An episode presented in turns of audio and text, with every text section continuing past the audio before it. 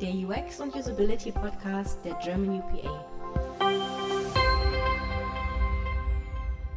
Hallo zum UX und Usability Podcast. Mein Name ist Matthias, ich sitze hier mit Friede und vor mir steht ein leckerer Teller mit neuen UX-Snacks. Worum geht es denn diese Woche? Wir durften Knut bei uns als Gast begrüßen. Der Partner und Berater bei Artop hat mit uns über UX-Knotenlöser gesprochen, also über Faktoren, die erfolgreiches und wirksames Handeln in Projekten ausmachen.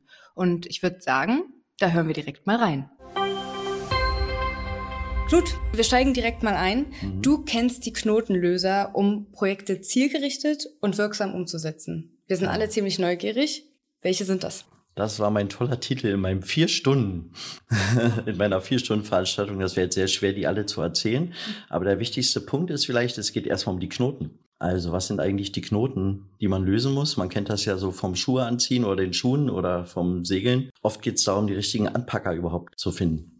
Und die Knoten, ja, die sind einmal so ein bisschen fachlich vielleicht. Ja, also dass sich so ein UX-Professional immer darum kümmern muss, ja, was ist der Kontext, was ist auch der Projektkontext, nicht nur der Nutzungskontext, sondern auch der Projektkontext, wie verhalten sich Menschen, was sind die Dinge, mit denen die ihre Aufgaben erledigen, was muss da vielleicht später im User-Interface repräsentiert werden, was sind die Lösungen dafür und so weiter. Und die Knotenlöser, die ja, sind deshalb so kompliziert, weil diese Knoten quasi immer so aus verschiedenen Perspektiven betrachtet werden müssen. Manchmal aus dem Ist, aus dem Soll, wie sieht die Zukunft aus, wie sieht die Qualität im Projekt aus, die da entstehen muss, wer ist da alles dran beteiligt und deshalb auch nicht zuletzt die verschiedenen Stakeholder, die wir einbeziehen müssen. Du hattest in deinem Tutorial auch einige Fallbeispiele. Kannst du vielleicht so einen Praxisfall mal ganz kurz beschreiben? Ja, eigentlich erzählt man immer die tollen Fallbeispiele, aber ich erzähle vielleicht eins, was nicht so toll ist. Mhm. Ja, weil ich hatte mal einen Workshop, da hat mir mein Kunde gesagt, ja, wen soll man denn einladen? Erzähl doch mal. Und da habe ich gesagt, ja, ganz breit. Und dann hat er mir gesagt, es gibt eine Person, die hat schon dieses System, um das es ging, 20 Jahre lang entwickelt und die ist aber total gegen das Neue und so weiter und die sollte man nicht einladen, weil die uns alles kaputt machen würde und den ganzen Workshop, wir hätten keine Chance, da was Gutes zu tun. Ich habe gesagt, doch unbedingt breit einladen, das ist ganz wichtig. Später war es so, sie haben nicht breit eingeladen, diese Person war nicht dabei und die hat uns im Projekt zwei Jahre lang richtig Stress gemacht. Also wir hatten wirklich Stress. Und was ich daraus gelernt habe oder was eigentlich in meinen anderen Fällen so die Rolle spielt, ist, dass wir eben eher so ne, Leute nicht ausgrenzen, sondern eher, ich sage mal, freundlich umarmen statt feindlich abgrenzen. Ja, weil wir eben nur so wirklich zu Konsens äh, kommen in Projekten.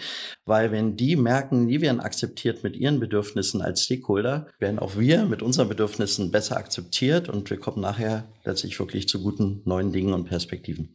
Ein sehr wertvoller Ansatz. Du bist aber noch mit einem zweiten Thema hier, nämlich der CPUX-Zertifizierung, genauer gesagt der Designing Solutions Zertifizierung.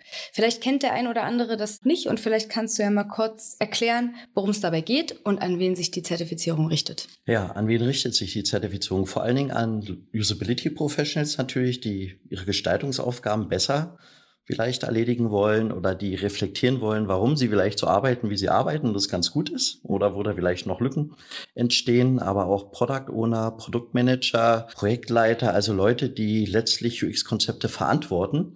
Auch da lohnt es sich, dass sie eigentlich viel mehr wissen, was sind Konzepte, wie entstehen die, was ist dafür zu tun und vielleicht Leute, die einfach auf dem Weg zum UX-Designer oder UX-Professional sind und sich mehr Kompetenzen aneignen wollen. Designing Solutions fokussiert vor allen Dingen auf alle Gestaltungsaktivitäten, die eben notwendig sind, um eine Lösung zu entwickeln. Das wird systematisch eingeführt. Da kriegt man viel Informationen, Methoden an die Hand, um diesen systematischen Weg tatsächlich zu gehen.